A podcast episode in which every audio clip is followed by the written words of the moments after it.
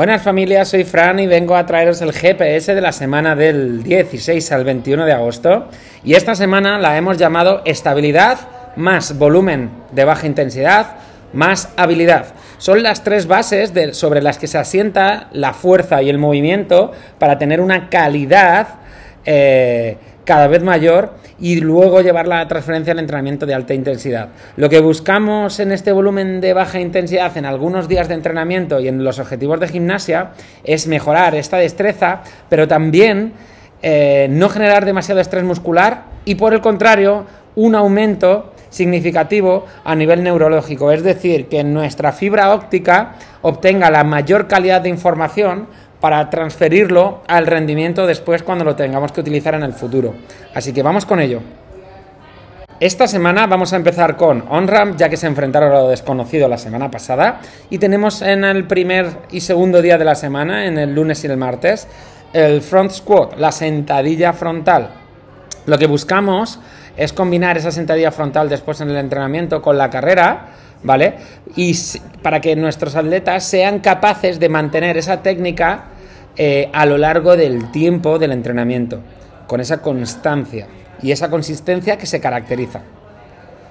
Bajo el mismo sistema de entrenamiento, el miércoles y el jueves trataremos el push press y lo que buscaremos es trabajar una carga que puedan mover durante 30 segundos, de forma seguida eh, con, exactamente el mismo objetivo, es decir, que tengan una técnica consistente a lo largo del tiempo. En este caso, el entrenamiento eh, tendrá una mezcla entre push press y burpees. Y lo que buscaremos será concretamente un entrenamiento IMOM, es decir, en cada minuto, los minutos impares habrá que hacer esos 10 push press que serán en torno a 30 segundos y los minutos pares haremos 10 burpees. Para el siguiente. Eh, para los siguientes días, lo que buscaremos es un entrenamiento de sumo deadlift high pull. Es decir, vamos a buscar un entrenamiento en el que unamos el peso muerto de sumo con un tirón alto transportado a la barra. Buscamos un esfuerzo rápido e intenso en el que cuidemos la técnica, sobre todo la posición de tu espalda. Escalaremos el movimiento en repeticiones para que esa calidad se permanezca a lo largo del tiempo. El sumo del high pull es un movimiento que tiene muchísima transferencia a, otros movimientos de deportes y de CrossFit y por eso en estos dos días de, de final de semana simplemente trabajaremos de una forma bastante variada, pero concretamente todo el rato trabajaremos este movimiento. Así que disfrútalo y obtén toda la savia que puedas de él porque lo vas a necesitar al futuro. Pasamos con esto a la programación de gimnasia y nos vamos a centrar en el trabajo de estabilidad y soporte en anillas. Recuerda el objetivo de la semana y en gimnasia va a estar muy marcado. Vamos a trabajar la habilidad, vamos a trabajar esas bases de estabilidad de entrenamiento a baja intensidad, pero vas a sentir que el volumen es lo que va a hacer a, que sientas fatiga. Realmente en esta semana de gimnasia, aparte de hacer unos movimientos diferentes y muy específicos, lo que queremos es que tu cerebro y ese cableado transmita eh, la máxima información posible y la almacene para unirla a próximos movimientos que vamos a ver la semana que viene. El entrenamiento tiene algunas partes que ya conoces porque son movimientos que hemos hecho con el propio cuerpo, como el beer crawl o los walking lunges. Luego también tendremos trabajo con algún disco, algunos puentes de glúteo. Es decir, va a haber bastantes movimientos que conozcas, pero es el enlace y la unión de esos movimientos los que van a darte el máximo beneficio. Pasamos a la programación de fuerza en la cual vas a trabajar el remo en diferentes planos el primer día, tirones altos y algunos tirones, es decir, todo el rato vas a tirar de diferentes formas. Trabajaremos en parejas para hacerlo bastante ameno.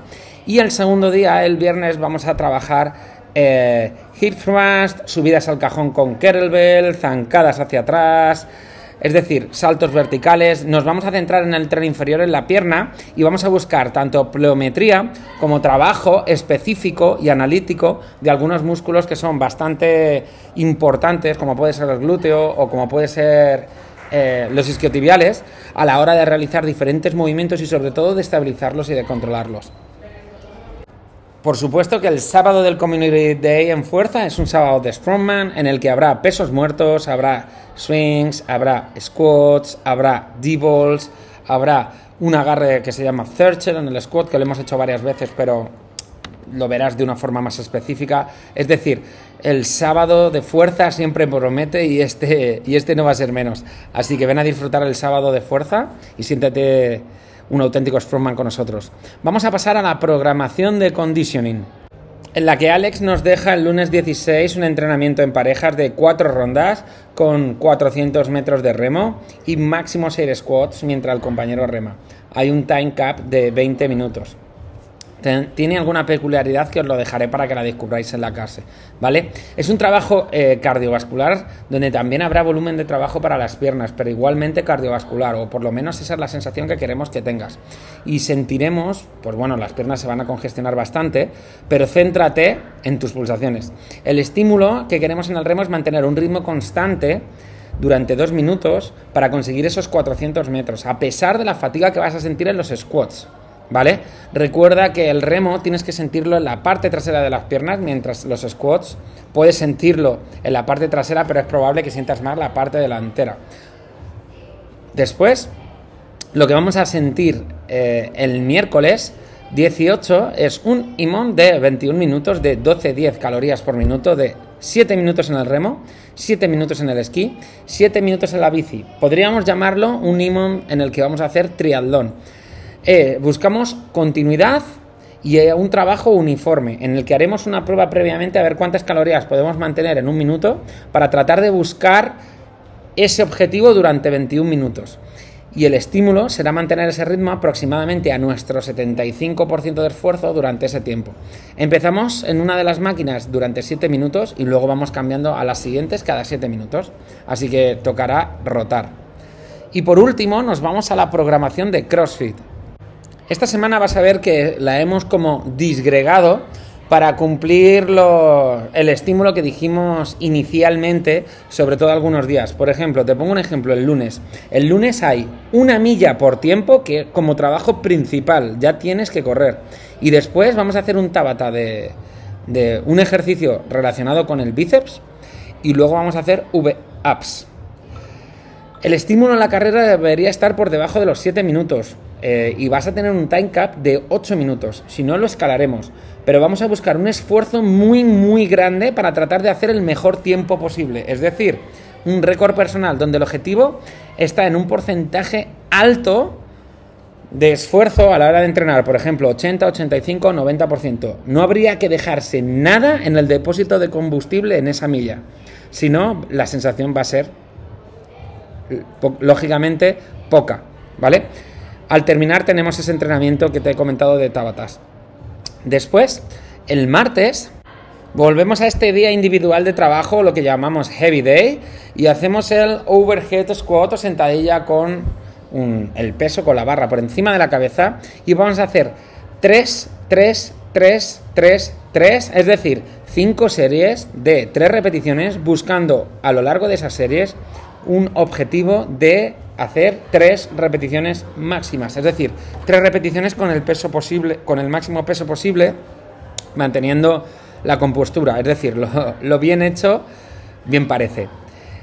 Para el miércoles tenemos 10 estaciones de tiempo, un minuto en cada estación, buscando las máximas repeticiones. Y son Medball Cleans, 9 kilos para chicos, 7 para chicas, lo adaptaremos si es necesario. Y un movimiento que hacemos muy poquito y que está muy bien tratar de trabajarlo este día, que se llama toes to rings, es decir, pies a las anillas. Nos fijaremos muchísimo en la mecánica y en la consistencia de los dos movimientos.